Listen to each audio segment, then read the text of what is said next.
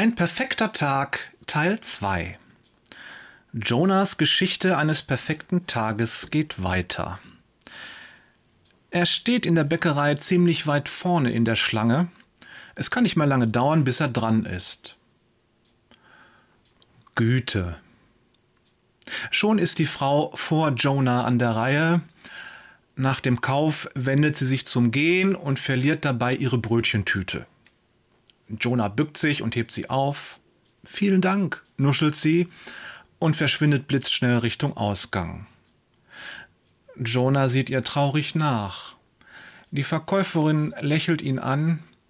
Ich weiß jetzt, warum Sie jeden Morgen zehn Rosinenbrötchen bei mir kaufen. So? antwortet Jonah und lächelt sie ebenfalls an. Warum tue ich das denn?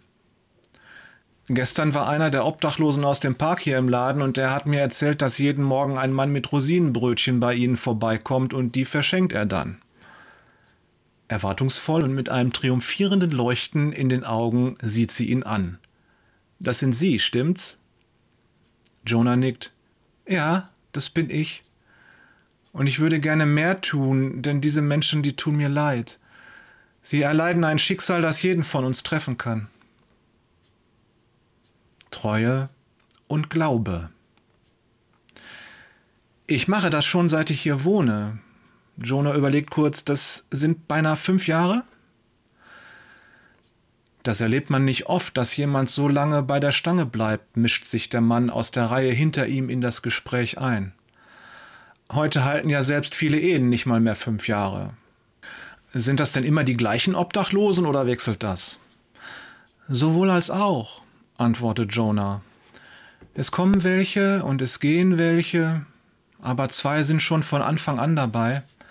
Zu einem von den beiden habe ich inzwischen ein richtig gutes Verhältnis und wir reden öfter und länger miteinander. Ich glaube, dass ich ihm mit Gottes Hilfe noch viel mehr helfen kann.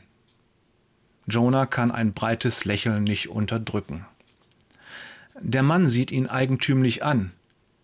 Ich sag Ihnen ganz ehrlich, ich könnte das nicht. Ich bewundere sie dafür, aber ich glaube nicht, dass sich bei diesen Menschen wirklich was ändern wird. Es tut mir leid, dass Sie das so sehen, verabschiedet sich Jonah. Vielleicht können wir demnächst weitersprechen, aber ich muss jetzt dringend los, ich habe gleich einen Termin. Rücksichtnahme und Sanftmut. Jonah verlässt den Laden und geht strammen Schrittes Richtung Firma. Beim Park gibt er den Obdachlosen ihre täglichen Brötchen.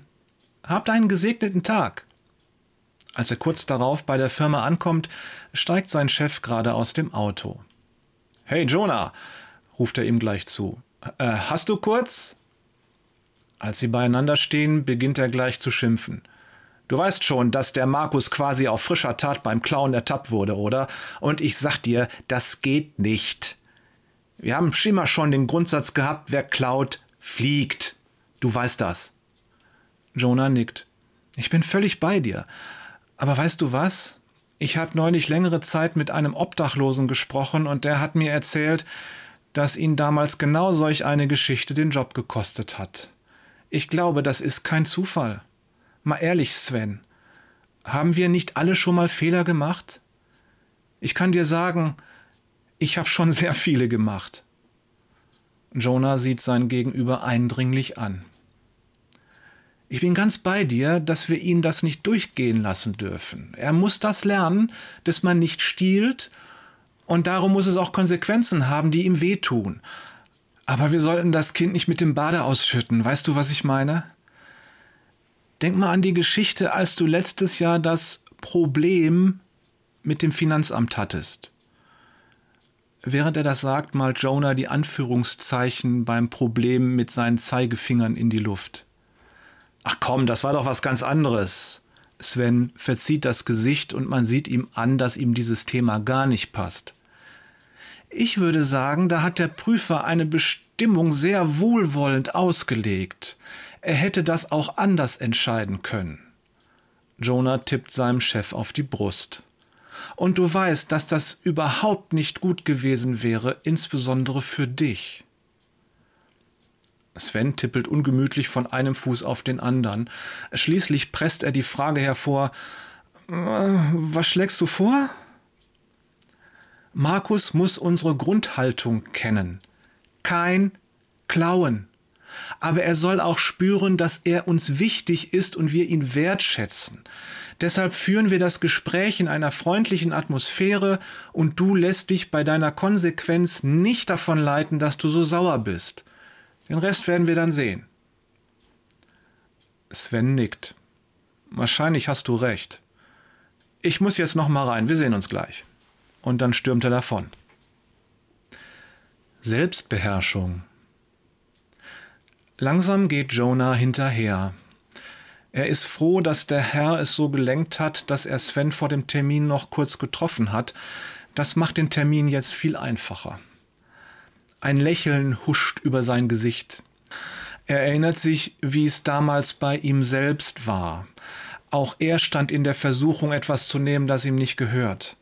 Eine größere Menge Geld, dessen Verschwinden aus den Büchern gar nicht aufgefallen wäre. Das alles ist schon lange her. Damals gab es eine Zeit in seinem Leben, da hätte er sich beinahe im Glücksspiel verloren.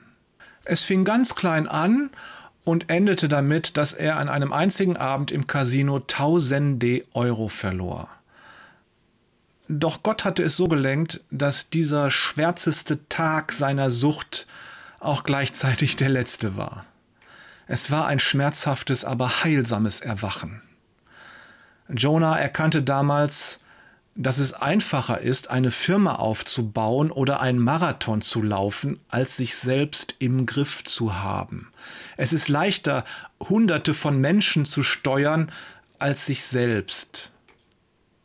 Er hat damals viel gebetet. Und er ist sich sicher, dass Gott zu ihm gesagt hat, mein Kind, bevor du etwas Größeres kaufst oder entscheidest, sprich zuerst mit mir. Er hat es ausprobiert. Würdest du Jonah fragen, was ist das beste Mittel, um glücklich und zufrieden zu leben? Dann würde er sagen, Glaube an Jesus Christus. Sprich mit Gott, deinem Vater, und vertraue dem Heiligen Geist, den er jedem seiner Kinder schenkt. Der Geist Jesu wird die Liebe in dir wachsen lassen. Sie wird sich in jedem Bereich deines Lebens zeigen. Menschen werden ihre Auswirkungen spüren. Und du wirst zu einem Kanal für Gottes Liebe. Du bist ein Segen für deine Mitmenschen. Herzliche Grüße von Jörg, bei dem die neunfache Frucht noch reift, Peters und Thorsten, der in Jesus bleibt, Wader.